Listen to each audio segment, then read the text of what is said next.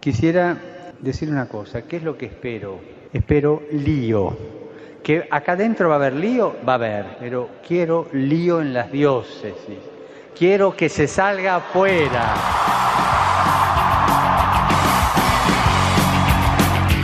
Armando Lío, con Fran Juárez desde Murcia.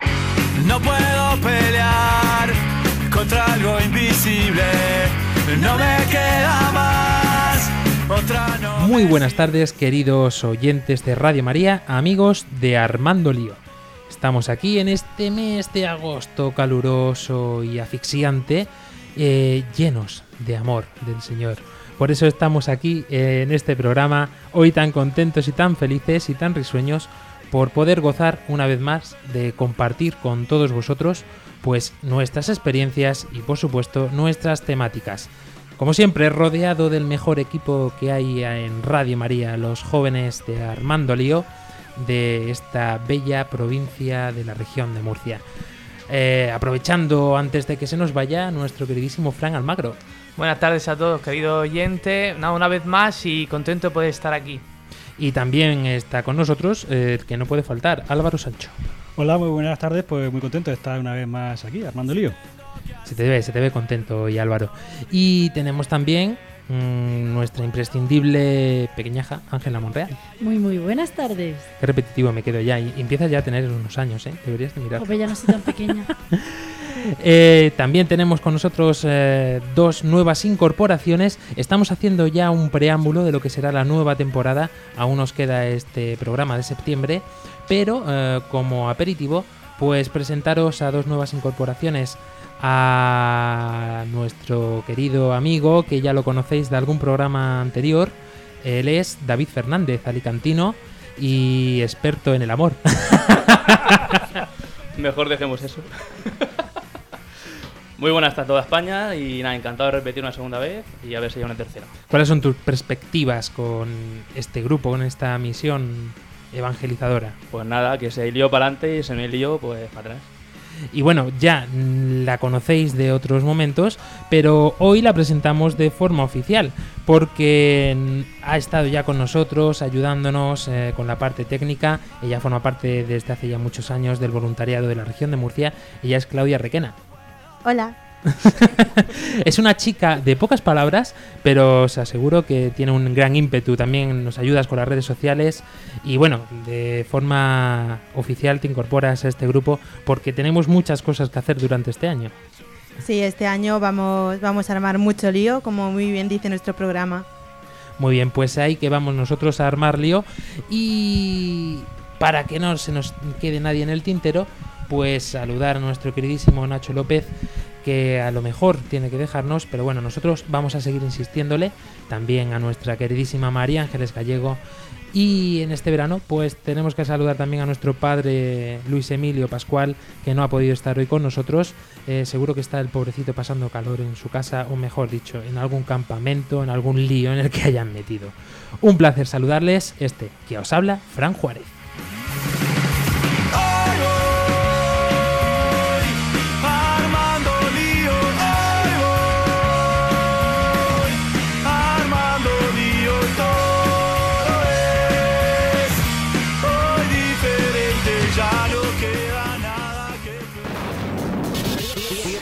Al mundo digital. Podéis contactar con nosotros a través de las plataformas de internet, por ejemplo con nuestro correo electrónico armandolio@radiomaria.es y especialmente en Twitter, que podéis interactuar con nosotros con nuestra cuenta arroba. Podéis encontrarnos en Facebook y en Google Plus buscando en el buscador Armando Lío. Antes de comenzar a presentar el programa del día de hoy, de esta tarde, porque tenemos un sol espléndido todavía luciendo, vamos a ponernos en las manos de la Virgen.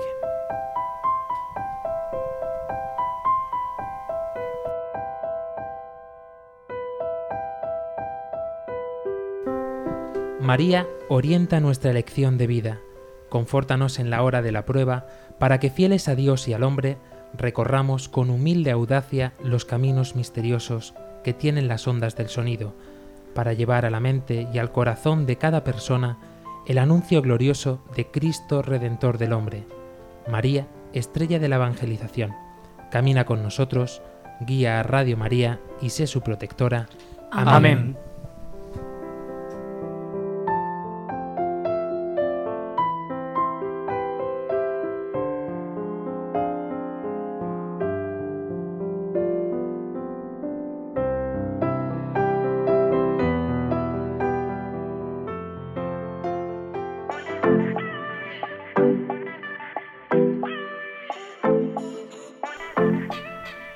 Así comenzamos este programa.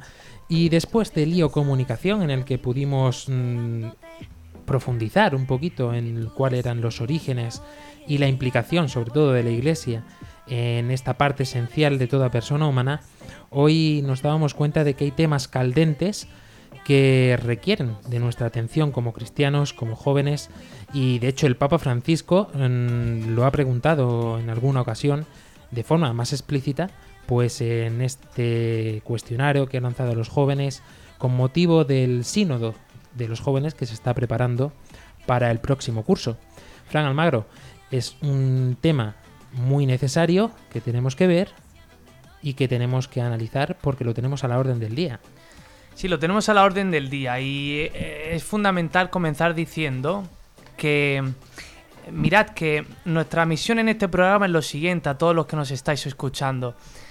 Hay muchos prejuicios que tenemos sobre ciertos aspectos y pensamientos y doctrinas de la Iglesia que nos llevan a tener juicios contra la Iglesia. Y esos juicios nos llevan a alejarnos de la Iglesia, hasta el punto de decir yo creo en Dios pero no en los curas, yo creo en Dios pero no en la Iglesia. Una cosa que en sí es, co- es contradictoria. Por eso nosotros íbamos a armar muchísimo lío con este tema de la igualdad. Pues ya que lo has dicho, le damos al play, como siempre decimos, a este hashtag a- con el cual os invitamos a participar a través de nuestras plataformas de Twitter y Facebook. Lío Igualdad. Y aunque me lo pidas, ya no te doy ni la hora. Hola, mira que bien me va sola. Nadie a mí me controla. Y aunque me lo pidas, ya no te doy ni la hora. Nos decía nuestro querido Fran Almagro que es algo que crea mucho prejuicio. Y hasta tal punto es que incluso aleja un poco a la gente de la iglesia.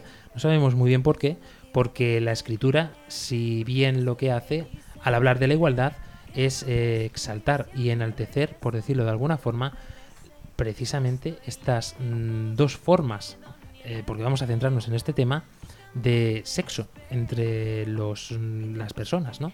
Estas dos formas de género, como dicen ahora, ¿no? Vamos a llamarlo así para entrar en el vocabulario mm, del mundo, por decirlo de alguna forma, pero no es un género, es un sexo. Somos seres sexuados, somos hombre y mujer. Exacto, el género no existe. Entonces, eh, dice la escritura, y esto es lo importante, ¿no? Partir de aquí, que Dios creó al hombre y creó a la mujer a su imagen y semejanza. No dice creó al hombre a su imagen y semejanza y a, la mujer la creó solo a su imagen. No, dice que a los dos los creó por igual. O sea que el hombre y la mujer en dignidad son iguales. El problema que nos encontramos en la sociedad actual es el siguiente. Queremos ser iguales, pero queremos ser iguales sin que haya diferencia. Esto, por una parte, es aburrido y por otro, es peligroso. Entonces, lo que estamos proponiendo aquí, lo que propone la Iglesia Católica, es recordar esto, que la belleza está en la complementariedad, es decir, que siendo iguales, iguales, el hombre y la mujer en dignidad y en tantas otras cosas, se complementan el uno al otro, se necesitan. El uno hace que el otro sea más bello, más amable, más maravilloso. Y esto es importante recordarlo, ¿por qué? Porque nos podemos encontrar que las doctrinas actuales, eh, las doctrinas de género, que la colonización ideológica de la que hablaba el Papa Francisco, nos lleva a pensar que en el fondo eh, el hombre y la mujer son iguales y que el sexo, es decir, como tú decías, que tengan, eh, pues eso, el hombre tenga pene, tenga una psicología masculina y la mujer pues tenga la capacidad de dar vida, ¿no? Y tenga su psicología femenina y piensa como mujer y siente como mujer y se emociona como mujer en un modo distinto, no es que esto desaparezca. Nosotros queremos hoy remover este punto fundamental de la doctrina de la Iglesia. Sí, sí, pero ¿por qué? Como diría un personaje de dibujos animados. Pues Ángela, ya que eres la más pequeña del grupo, ¿esto, ¿esto qué le importa a los jóvenes? Esto realmente a la gente un poco más jóvenes, porque nosotros ya empezamos a, a cumplir años demasiado rápido, diría yo. Tú sobre todo. gracias, gracias. Ángela, ¿esto a los jóvenes qué? A ver, a los jóvenes, a cualquier persona le, le importa mucho, ¿no? Porque es un tema de actualidad. Pero sobre todo a los jóvenes, porque a todos nos gusta esto de, de ser muy reivindicativos, de estar al frente de manifestaciones o cosas así, que se nos oiga, que tengamos una voz. Y entonces, pues todo el mundo va buscando dónde meterse, en algún sitio donde reivindicar sus ideas de alguna manera. Y aunque a- no a todos les concierne, o a no todos les toca y se pueden hacer opiniones mm, creadas a partir de, de otras opiniones de gente en vez de una propia, pues a todo el mundo le, importa porque vayas a donde vayas, mires donde mires, esto está a la orden del día y sobre todo a los jóvenes porque es un problema dentro de lo que cabe porque la igualdad, aunque sería algo idílico, no existe hoy en día. Entonces, como todo el mundo la busca, todo el mundo la pelea, pues todo el mundo se cree con derecho o está con derecho, tiene derecho, mejor dicho, a participar y a dar su opinión con respecto a este tema. Quiero enlazar con lo que dice Ángela, porque el problema, Ángela, que yo me pongo y que se ponen muchos jóvenes como nosotros y oyentes que nos están escuchando es el siguiente. Lo que estáis diciendo está muy bien y es muy bonito, pero la cuestión es que parece que la mujer, eh, pues en la historia de la humanidad, ha sufrido la desigualdad en ámbito laboral, cultural, artístico, eh, económico, y entonces nos podemos decir, ¿y la iglesia? ¿Qué dice la iglesia? Bueno, pues eh, yo creo que este es el momento en el que recordemos, eh, importante para recordar lo que decía San Juan Pablo II. Y quiero leerlo textualmente de la carta que dirige él a las mujeres. Dice, ciertamente es la hora de mirar con la valentía de la memoria y reconociendo sinceramente las responsabilidades, la larga historia de la humanidad a la que las mujeres han contribuido no menos que los hombres y la mayor parte de las veces en condiciones bastante más adversas. Pienso en particular en las mujeres que han amado la cultura y el arte y se han dedicado a ello partiendo con desventaja, excluidas a menudo, a menudo perdón, de una educación igual, expuestas a la infravaloración, al desconocimiento, incluso al despojo de su aportación intelectual. Querido oyente, la Iglesia defiende a la mujer, defiende la igualdad. Lo que defiende es la diversidad en la igualdad, es decir, que el hombre necesita a la mujer y la mujer necesita al hombre. Pero lo que no podemos crear es una persona que no sea ni hombre ni mujer, sino hay que reconocer que cada persona tiene una identidad. Muchas veces eh, hablamos, o se habla, mejor dicho, cuando se trata de mm, el amor, de parejas, se dice cotidianamente esto de eh, tengo que encontrar mi media naranja, eh, necesito mi medio limón. Eh, si, os dam- si nos damos cuenta, en este Mi media vocabulario... sandía ahora. media sandía, ahora fresquita, mucho mejor.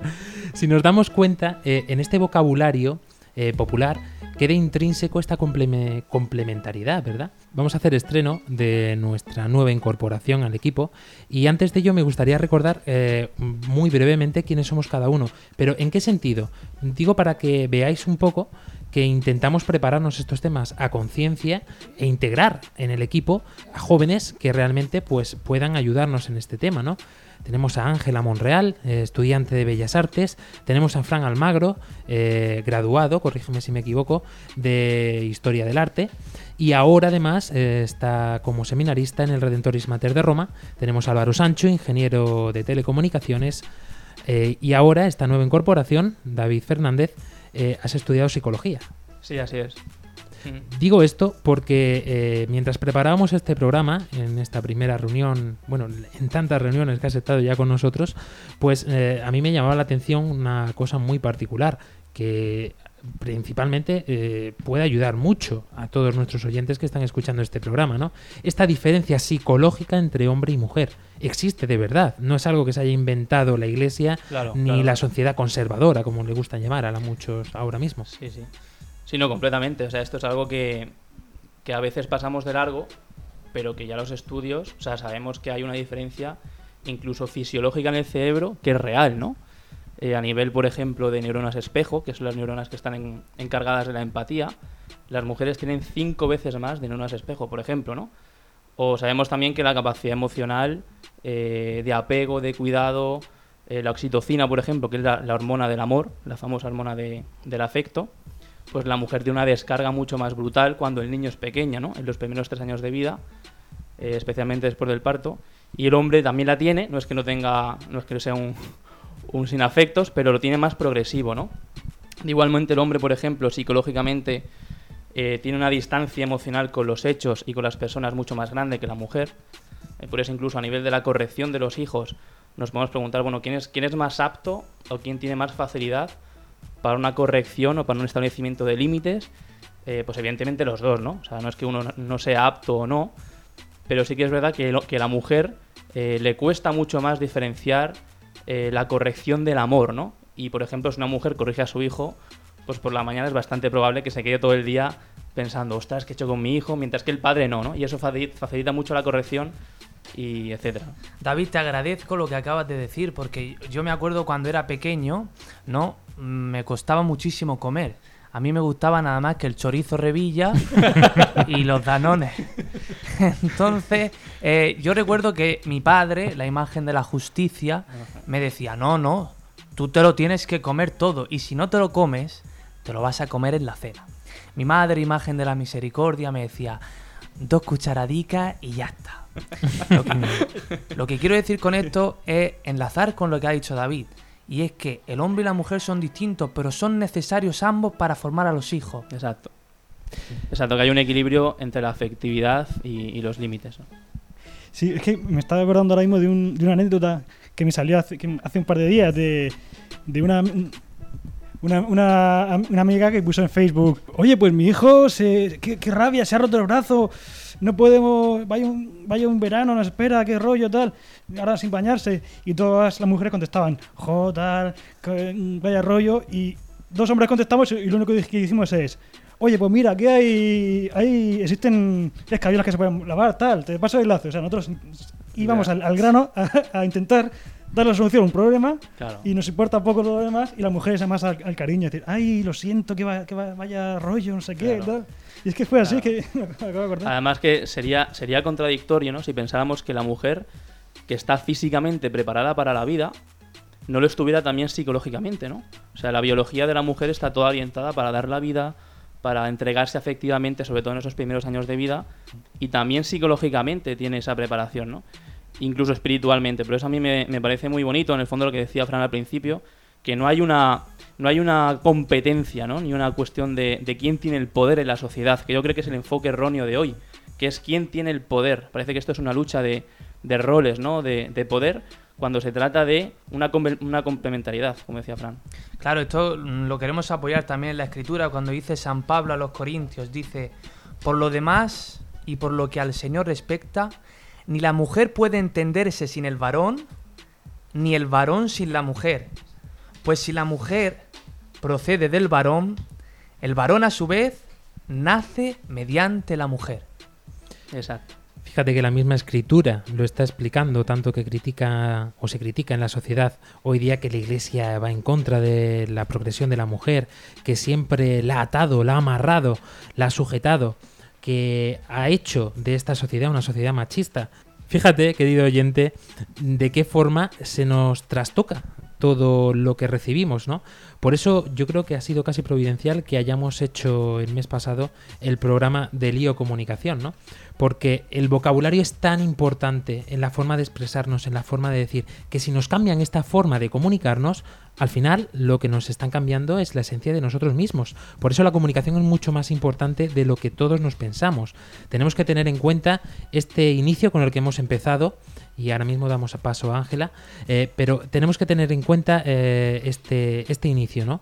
Sexo y género. No es lo mismo. El género es eh, algo sintáctico. Es, eh, es decir, masculino, femenino. Esa es la esencia del género. No hay un género hombre y mujer. No. Solamente existe en la sexualidad humana el sexo hombre, varón, y el sexo mujer, hembra. Nada, yo solo quería decir con respecto a la comunicación que decías, tú puedes ver perfectamente cuando una persona, aunque te venga con ideas liberales, es una persona bastante cerrada. Yo os pongo un ejemplo. Me he encontrado muchas veces con gente intentando hacerme cambiar de idea de alguna manera mm, mis, mis ideales o mis pensamientos o incluso mi moral. Simplemente eh, mm, yo he notado que esas personas, aunque vayan de liberales, no lo son por el hecho de que no me dejan a mí ser libre. Es decir, lo que yo pienso está mal. Y en vez de intentar entenderlo, se, se dedican a intentar hacerme cambiar de opinión, en vez de intentar ver por qué eso a mí me puede hacer feliz. Y eso es algo que a mí en este programa, aparte de la igualdad y todo eso, quiero dejar claro. La falsa libertad que hay ahora mismo, el libertinaje del que hablan, eh, es lo que yo decía al principio. Te has hecho una opinión a raíz de lo que has oído y la gente te ha dicho, pero has sido objetivo, has escuchado tú, aparte de, hablar tú y ser la voz cantante en todo, te has parado un momento a ver lo que dicen los demás o por qué piensan distinto. Y es algo que me gustaría a mí que la gente empezara a hacer con respecto a la igualdad. Creo que muchas ideas equivocadas por eso, porque no escuchamos nada y nos cerramos.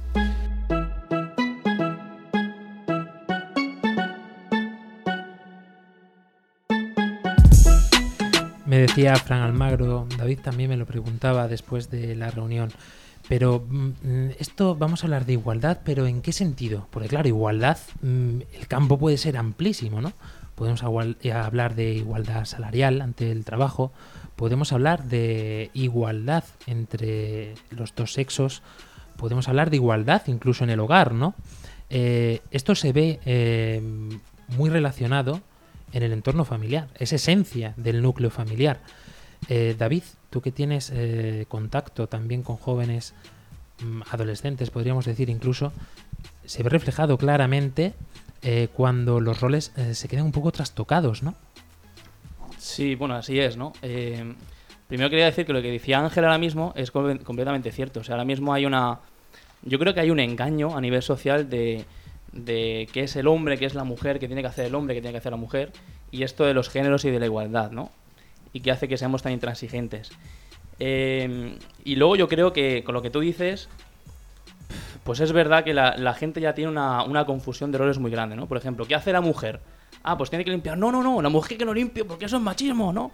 Entonces, ¿qué pasa? No puede servir, ¿no? O sea, en vez de verlo como un servicio, y el hombre, ¿qué pasa? Que no puede limpiar tampoco. Les parece que la mujer a la cocina y el hombre a ver el fútbol. Hombre, esto tampoco es así. De hecho, la iglesia también condena esto. A mí me ha llamado la atención leer un, texto de Francisco, del Papa Francisco, reciente, que dice que tenemos que abandonar, esto es cierto, muchos esquemas atrofiados eh, que socialmente eran aceptables, pero que no son según el Evangelio, ¿no?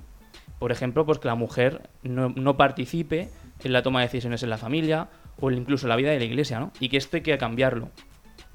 Pero que no quiere decir que lleguemos a lo que es, digamos, el opuesto contrario, ¿no? Que al final es lo malo, irse de un lado al otro y decir, venga, como, como siempre ha sido así, como la mujer siempre ha sufrido esto, pues nos vamos a ir a que la mujer es la que ahora oprime, ¿no? La mujer es la que ahora domina y la mujer es la que decide todo en casa.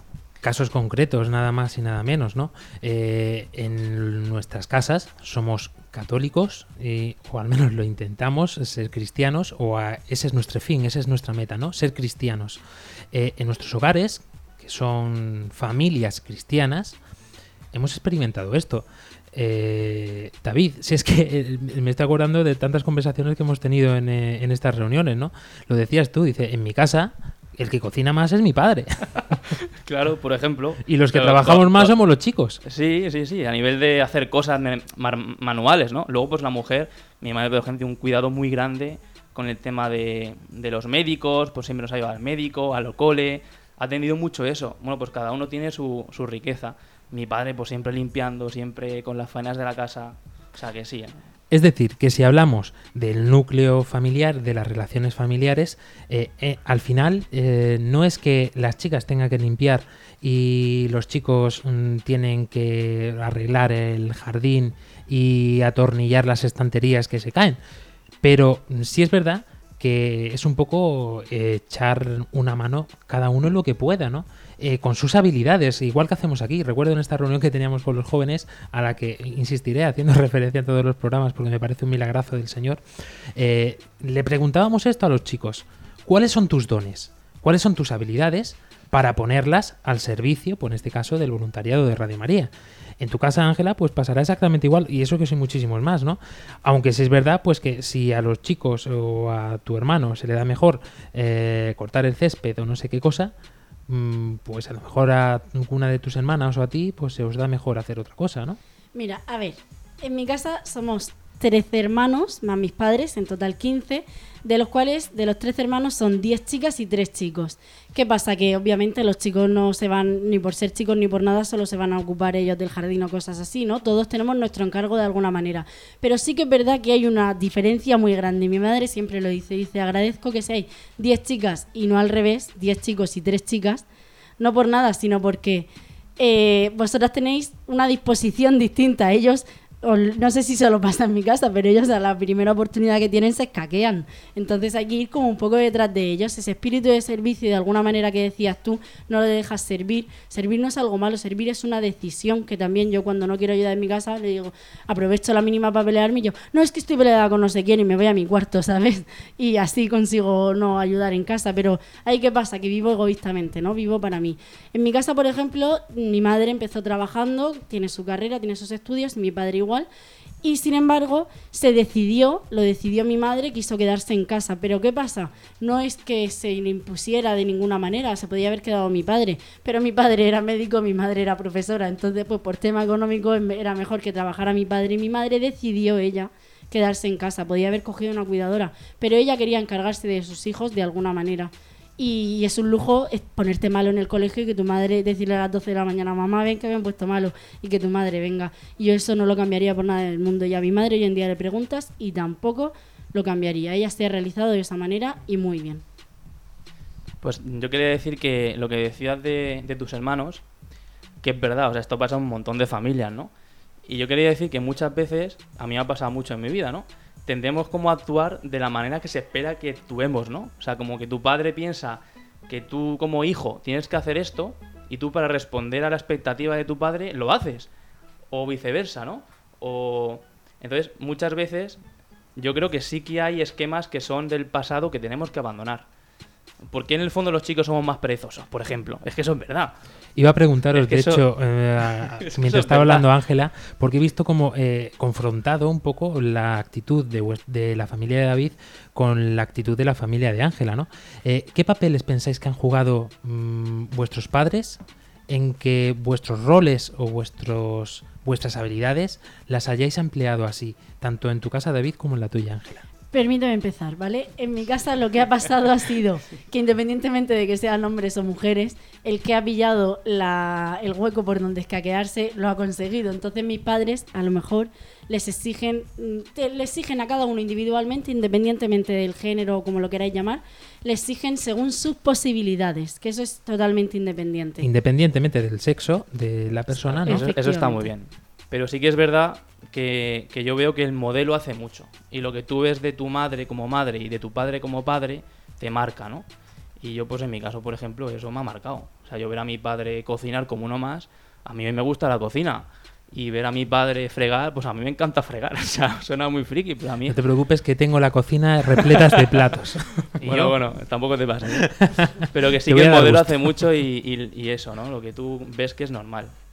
Pero siempre, yo siempre, siempre enfatizo eso. No se trata de una, contradic- una contraposición, un conflicto, sino de un servicio y cada uno está llamado a servir en la manera que Dios le llama y eso es lo importante, ¿no? Que se dé el amor.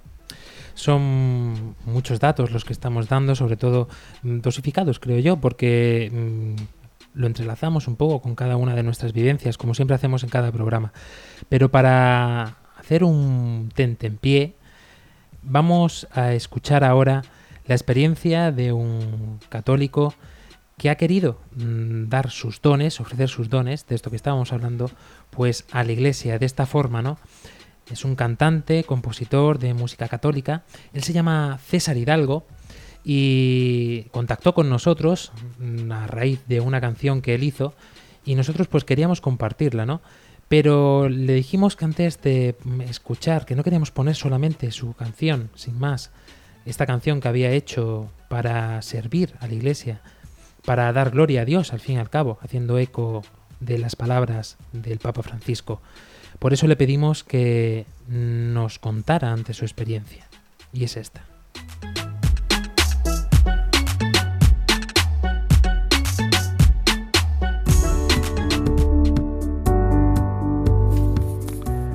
Muy buenas tardes a todos. Soy César Hidalgo y estoy encantado de poder enviaros un fuerte abrazo a través de las ondas de Radio María. Y concretamente de este programa, Armando Lío. ¡Qué maravilla! Un programa que nos hace recordar y vivir cada día el magnífico mensaje que nos dejó el Papa Francisco. Quiero lío, en las diócesis, en las calles. Pues eso, al lío. Soy compositor y cantante de música católica y he querido contribuir con la causa, aportar mi granito de arena. Así es que he compuesto esa canción, Lío, la letra es una especie de resumen de lo que nos transmitió el Papa y la música lógicamente con ritmo, con mucho ritmo, para que a todos nos ayude a movernos, a llevar a cabo con entusiasmo el encargo que nos hizo Francisco. Pertenezco al movimiento de cursillos de cristiandad, cuya principal misión es dar a conocer a Cristo, llevarlo a nuestros ambientes, anunciar el Evangelio y hacerlo con alegría, con mucha alegría, acercándonos a la gente, sabiendo que llevamos la mejor de las noticias. A esto es a lo que nos anima el Papa, y yo me dije, qué mejor manera de hacerlo que con la música. Por eso este tema me salió casi de tirón. Era dar respuesta en forma de canción a lo que intento vivir y a la propuesta que se nos hacía. La música es una herramienta más que me permite lanzar mensajes de esperanza, de amor y de libertad a todos aquellos que la quieran escuchar. Va dirigida tanto a los creyentes como a los no creyentes, sobre todo a estos últimos, a los que por una razón u otra no han tenido la posibilidad de conocer a Jesús. Para que se pregunten, se acerquen, les toque el corazón, esa es mi razón fundamental para componer. Esta canción, Lío, pertenece al disco Corazón de Folk Rock, editado recientemente por el sello Viva la Fe, que promociona la música católica contemporánea. Aquí nos encontramos muchos músicos creyentes que nos hemos propuesto poner la música católica al mismo nivel de calidad que la música secular, cada uno desde su estilo. Hay de pop, rock, de folk, rap, etc. Pero con un único ideal, Jesucristo y su iglesia. Y ahí están las canciones de alabanza, de oración, de recogimiento, de adoración, canciones para cuestionarse cosas, para conocer más a Dios, para reflexionar. Y están los conciertos, porque también hay que divertirse. Hay una gran necesidad de conocer al Señor, hay necesidad de Dios, lo veo cada día que pasa.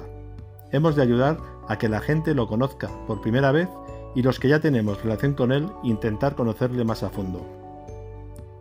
Y que los demás nos vean alegres, felices, para que como dice la canción Lío, nos vean y pregunten estos de qué van, y nosotros se lo expliquemos sin miedo.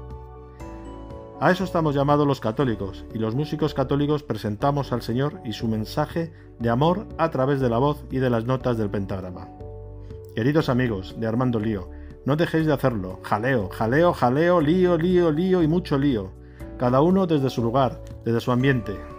En fin, que Dios os bendiga y ya sabéis, tenemos que encontrarnos en la música. Armando, lío. Soy César Hidalgo. Un abrazo a todos.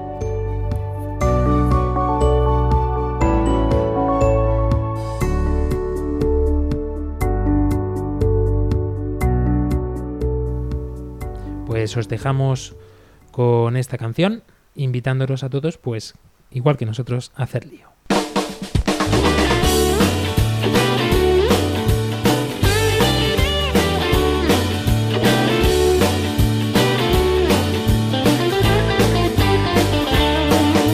Francisco nos ha dicho que quiere el lío, que montemos un jaleo, que sea divino, moviendo el esqueleto, echemos a andar, que seamos como un vendaval. Que salgamos a la calle, llenemos las plazas y digamos a la gente, Jesús te llama y obras son amores y no buenas razones, que siempre se puede hacer más. Mucho lío, el Papa quiere el lío, si te quieres unir, solo tienes que venir, disfruta de este lío, el Papa quiere el lío y no le vamos a defraudar.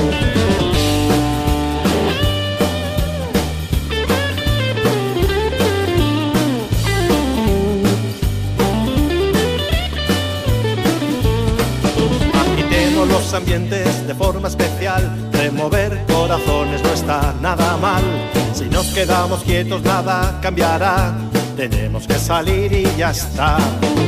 Haremos mucho ruido, se nos ha de notar, sin molestar al vecino, eso no nos va. Seamos gente alegre, gente jovial, no vean y pregunten esto de qué va. Mucho lío, el Papa quiere el lío, si te quieres unir solo tienes que venir, disfruta de este lío, el Papa quiere el lío y no le vamos a defraudar.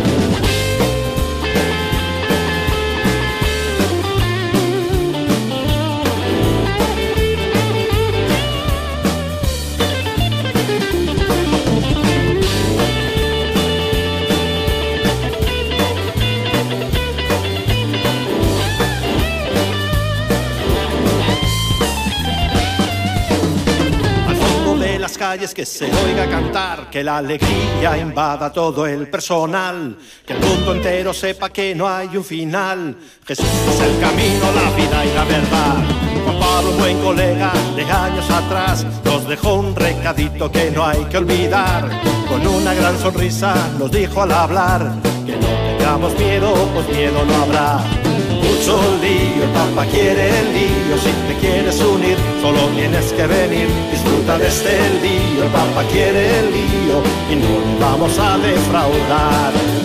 Mucho lío, el Papa quiere el lío, si te quieres unir, solo tienes que venir, disfruta de este lío, el Papa quiere el lío y no le vamos a defraudar.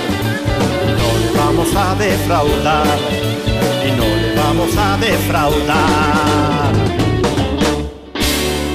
Estás escuchando Armando Lío en Radio María. Y continuamos aquí en Radio María, en este programa de Armando Lío, hablando con este hashtag Lío Igualdad. Pues bien, eh, no solamente hemos querido basarnos en datos, en Papa Francisco, Papa Juan Pablo II, sino que tenemos una situación social ahora mismo, Álvaro Sancho, eh, bastante complicada, digámoslo así, para la Iglesia en concreto, pero para, yo diría que para toda persona humana, porque estamos atacando, o se está atacando directamente, las raíces de nuestra personalidad, las raíces de nuestra humanidad. Estamos trastocando no solamente ya los roles sexuales, no solamente nuestra sexualidad intrínseca a nosotros que nos forma como personas, sino que además estamos mm, cambiando el vocabulario, estamos cambiando nuestra mentalidad para adaptarnos a qué? ¿Cuál es la situación que tenemos ahora mismo? Bueno, pues ahí mm, principalmente desde, desde los años 60 he estado, he estado intentando buscar porque es muy disperso toda la información que hay sobre esto. De forma resumida, para no Sí. darle la chapa a nuestros Eh, oyentes. Vamos, que mm, desde Europa se ha, se ha querido, desde los años- los años 60, pues eso, eh, eh, in- intentar que haya igualdad, pero mm, en el sentido de igual, eh, de mm, se presupone que el hombre es privilegiado y la mujer hay que intentar igualarla al hombre, intentar mm, todas las cosas que, que, que se- no se le permitían hacer a, a la mujer, que se le permitan. Y bueno, al principio dice que al principio de los años 60 se empezó solamente con la igualdad de salario, con que haya, en- espero en los años 70 que hubo una igualdad de trato, de, de empleo, tal. Y, y bueno, en la década de los 90 dice que, se- apuesta por la trans...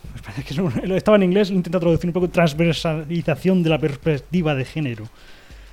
Vamos, que hay una cantidad de, trabajos, investigación, solamente para decir como que hay una, un- el hombre está privilegiado y hay que intentar que la mujer eh, sea igual al hombre. Seamos honestos, eh, si analizamos nuestros años atrás, podemos verlo reflejado de forma muy cercana en nuestros abuelos, nuestros bisabuelos. Eh, existía un machismo, en cierto modo. De hecho, yo lo recuerdo un poco en mi casa, ¿no? El tema de las chicas tienen que hacer las labores del hogar y los chicos pues tienen que trabajar. Eh, esto realmente ha podido suponer una educación en la que todo parecía que, y esto a mí me llama la atención, que funcionaba y engranaba de forma correcta. Todo el mundo seguía estos roles, es decir, papá se va a trabajar, mamá se queda en casa cuidando de los niños y cuidando la casa. Y esto ha funcionado muy bien eh, durante muchísimos años, ¿no? Eh, es verdad, la mujer eh, en ciertos aspectos laborales sobre todo estaba, estaba discriminada, seamos sinceros, socialmente hablando. Pero entonces yo me pregunto, ¿qué tiene que ver el papel de la Iglesia con esta forma de machismo que se ha dado en la sociedad? Porque yo cuando iba, cuando era más pequeñito, pues hablamos de 8 o 7 años, yo recuerdo a los sacerdotes de mi pueblo a animar a los hombres, a los padres de familia, a ayudar en casa. Yo recuerdo a los sacerdotes en las misas animar a las mujeres a encontrar un trabajo en el que pudieran poner sus dones a disposición de la sociedad, no solamente eh, quedarse encerradas en las cuatro paredes de la casa, sino poder hacer más allá pues de lo que puedan hacer también, ¿no? Porque está claro que en una familia pues de cinco o seis hijos, como era la costumbre hace muy poquitos años aquí en España, pues era un poco complicado conciliar el aspecto laboral de los dos miembros patriarcales. Exacto, has usado la palabra correcta. Y es que lo que nos pueden acusar a nosotros esta tarde es que la culpa de la desigualdad es de la religión. La religión ha enaltecido al hombre, lo ha hecho dueño de la sociedad y la mujer siendo más débil físicamente, entonces se ha tenido que resignar a esa posición ¿no? y asumir este poderío eh, del hombre. Sin embargo, todo eso es una gran mentira. Aunque los hechos puedan contradecirlo, pero es que el problema, como, ¿no? como decía un amigo mío, es que el problema no es que un padre de familia no fregue los platos y le diga a la mujer, hazlo tú que ese es tu trabajo. ¿no? El problema es que ese hombre no se ha convertido. Me decía un cura amigo mío, ¿quieres ser humilde? ¿No? Pues si te casas, le friegas los platos a tu mujer para poder reconciliarte con ella. Es decir, que la iglesia en el fondo está diciendo que es urgente alcanzar la, igualdad efectiva en la casa, en el trabajo, en el salario, en todos los ámbitos. ¿Pero por qué? Por una cosa muy sencilla. Porque como dice San Pablo, dice, los que habéis sido bautizados en Cristo, ¿eh? os habéis revestido de Cristo, de modo que ya no hay ni judío ni griego, ni esclavo ni libre, ni hombre ni mujer, ya que todos vosotros sois uno en Cristo Jesús. El hecho, con esto que queremos decir, que el hecho de que un hombre no haga las cosas de la casa y sea machista, porque no es cristiano. No es porque los cristianos sean así, que es muy distinto. Hay un evangelio de, de- no, un evangelio que este que dice Jesucristo que crece junta la cizaña con la con el, con el trigo, ¿no? Y esto me hace pensar en que es verdad que en la iglesia misma pues han habido siempre pecadores y que es verdad que la estructura de la iglesia y, y quizá de ciertos textos como es el de los de San Pablo famosos, ¿no? De hombres, eh, soy la, la cabeza de la familia y de la mujer como Cristo es de la iglesia y demás, pues se han podido tergiversar y en un contexto donde no había conversión, sino que había pues una cultura, yo diría pseudo-cristiana, donde en el fondo quien se quería aprovechar se aprovechaba y sacaba de ahí por su propio beneficio. Y seguro, yo, yo estoy seguro de eso, ¿no? Muchos padres o muchas, muchos hombres han sacado un beneficio machista de ciertos textos que han sido malinterpretados, porque no había una interpretación buena, no había una catequesis ni había una conversión. Seguro que algunos de los oyentes, eh, pues no lo sé, que no nos conozcan mucho y que hayan sintonizado por casualidad ahora mismo Radio María, si nos están escuchando y están oyendo que estamos hablando de este tema de la igualdad, seguramente estén esperando la famosa palabra, ¿no? Con la que atacan a la iglesia de forma empedernida, con cuchillos y lanzas si hace falta. Eh, mujeres, sé sumisas a vuestros maridos. Maridos. Y ya se le olvida, que es lo que más gracia me hace. Porque eh, se les olvida cómo sigue. Maridos, amad a vuestras mujeres como Cristo ama a su iglesia. Yo siempre digo que aquí, que parece que la mujer eh, sale perdiendo con esto que dice San Pablo, ¿no? Eh, yo siempre digo que el que sale perdiendo es, es, sin lugar a duda el hombre, ¿no? ¿Quién es capaz de amar como Cristo, ¿no? Ojalá, ¿no? Pero eso es lo que San Pablo le dice a todos los hombres, ¿no? Marido, amar a vuestras mujeres como Cristo ama a su iglesia. La sumisión de las mujeres no es una sumisión, una vez más, el lenguaje se ha trastocado, no es una sumisión eh, de forma mm, que se tiene que decir a todos, sí, buana, lo que usted quiera, cuando usted quiera. Dígame usted, ¿qué es lo que quiere? ¿Las zapatillas de casa? ¿Qué es lo que quiere para cenar hoy el señor? Eh, le he planchado la ropa, le he dejado todo preparado. Esa es la sumisión que entiende la gente, esa es la sumisión que entiende la sociedad. Pero ese es, eso no es realmente lo que San Pablo quiere decir a los corintios. Y además no solamente eso, sino que hoy en día tenemos un concepto de la palabra sumisión completamente diferente del que tenían seguramente hace 200, 300 o 1000 años. ¿Por qué? Porque ahora la palabra sumisión está por debajo de lo vemos como algo que va en contra de tu felicidad, en contra de tu realización, de tu pleni- plenitud, no sé cómo llamarlo, ¿no?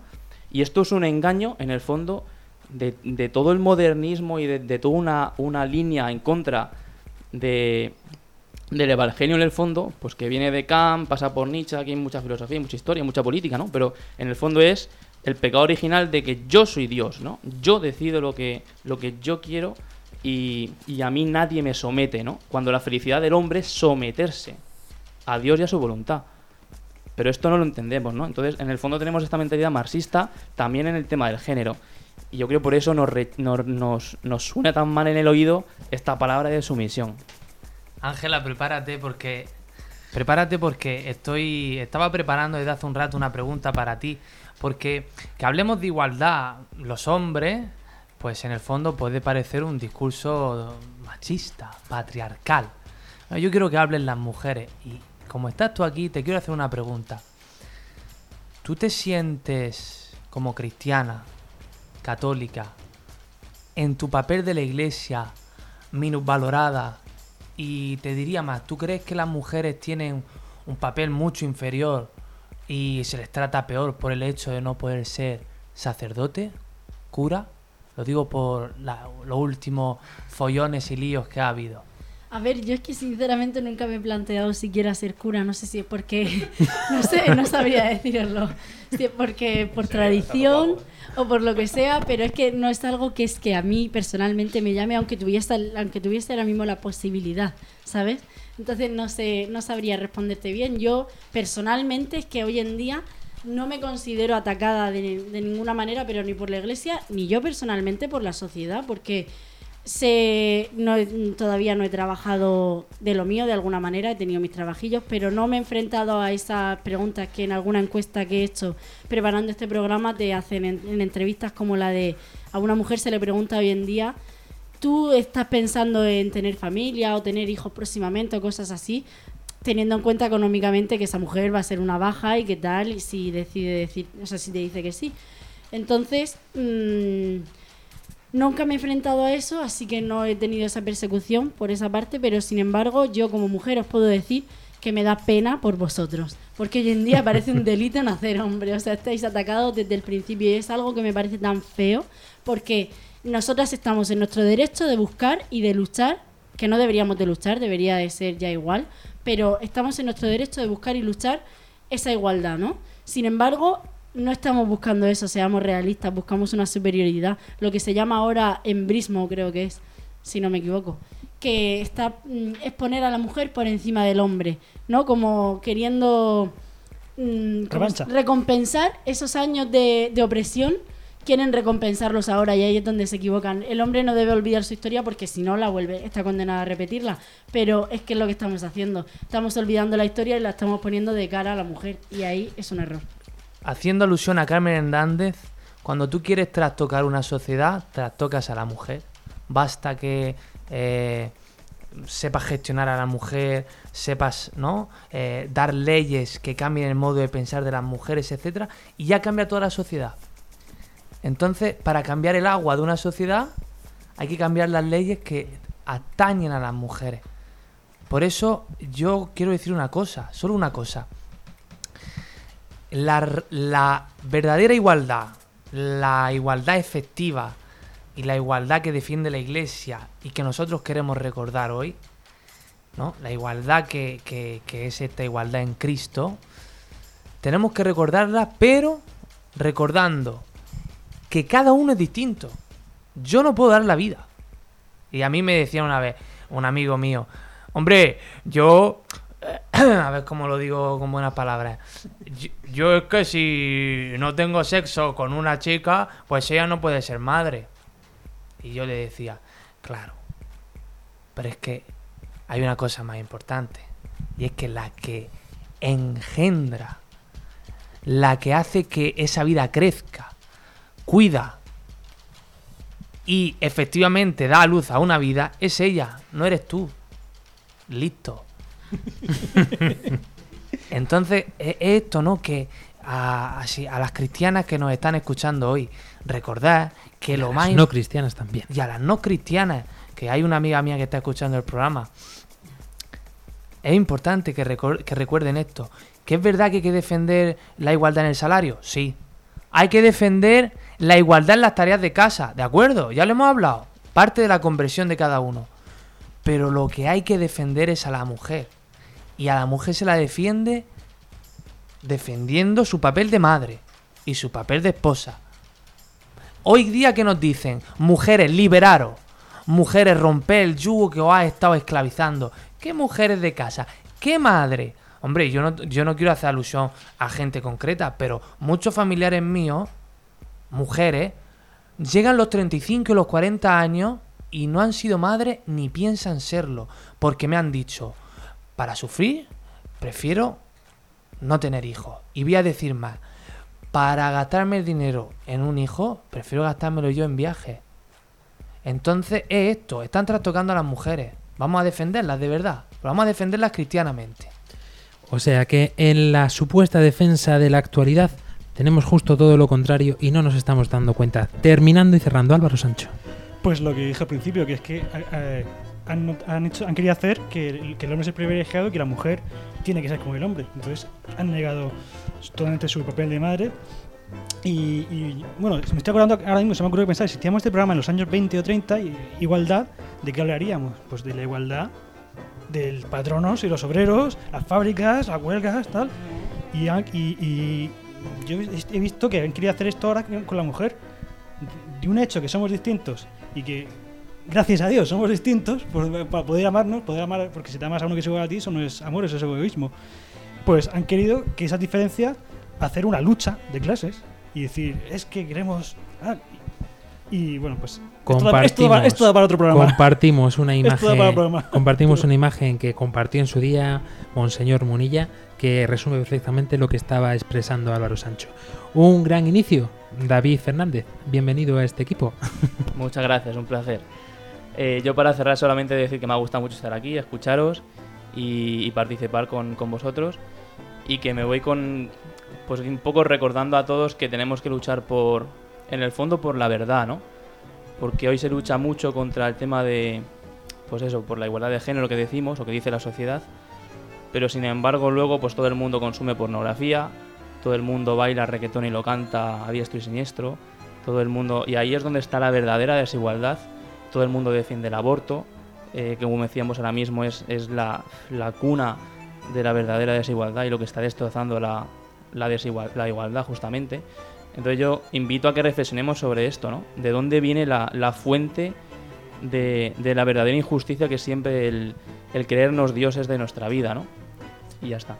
Ángela Monreal. Nada, yo muy breve. Solo decir que más que igualdad, yo buscaría más la libertad de la persona, cada uno como hijos de Dios, independientemente mujer o hombre, y que eso empieza con la educación, sobre todo en las casas. Padres tenéis una responsabilidad enorme, que lo sepáis.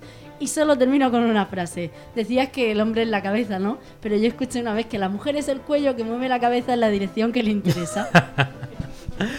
Pues con una realidad y verdad, como acabas de decir, de una forma metafórica muy graciosa, ¿por qué no? Pero es lo que es. Es verdad, es verdad. Es lo que es. Mm, Queridos amigos, nosotros nos despedimos. Queremos invitar a todos y cada uno de vosotros a que volváis a revisar en lo que queda de verano, pues en qué punto estamos de nuestra moralidad, en qué punto estamos de este arrastre social que tenemos continuo, como un río que nos lleva constantemente y que muchas veces no nos damos cuenta y nos perdemos por distintos afluentes y perdemos de vista cuál es el objetivo, es decir, el océano. Pues busquemos en lo que queda de verano este océano para poder llegar y alcanzar lo que nos importa de verdad, la verdad, con mayúsculas. Y así podemos dar testimonio y encontrarnos con aquel que es fuente realmente de la única verdad que existe, el mismo Dios hecho carne en Jesucristo.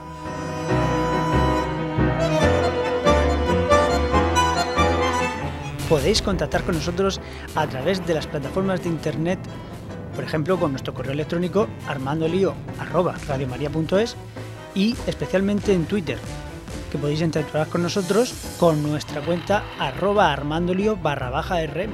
Podéis encontrarnos en Facebook y en Google Plus buscando en el buscador Armando Lío.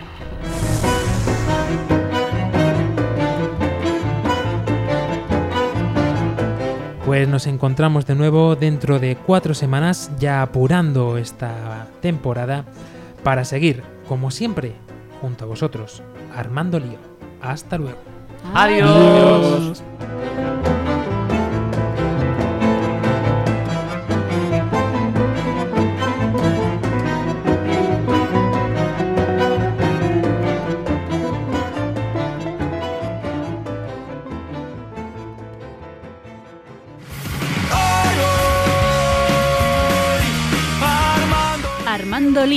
Con Fran Juárez desde Murcia. Armando lío todo es. Hoy diferente, ya no queda nada que perder.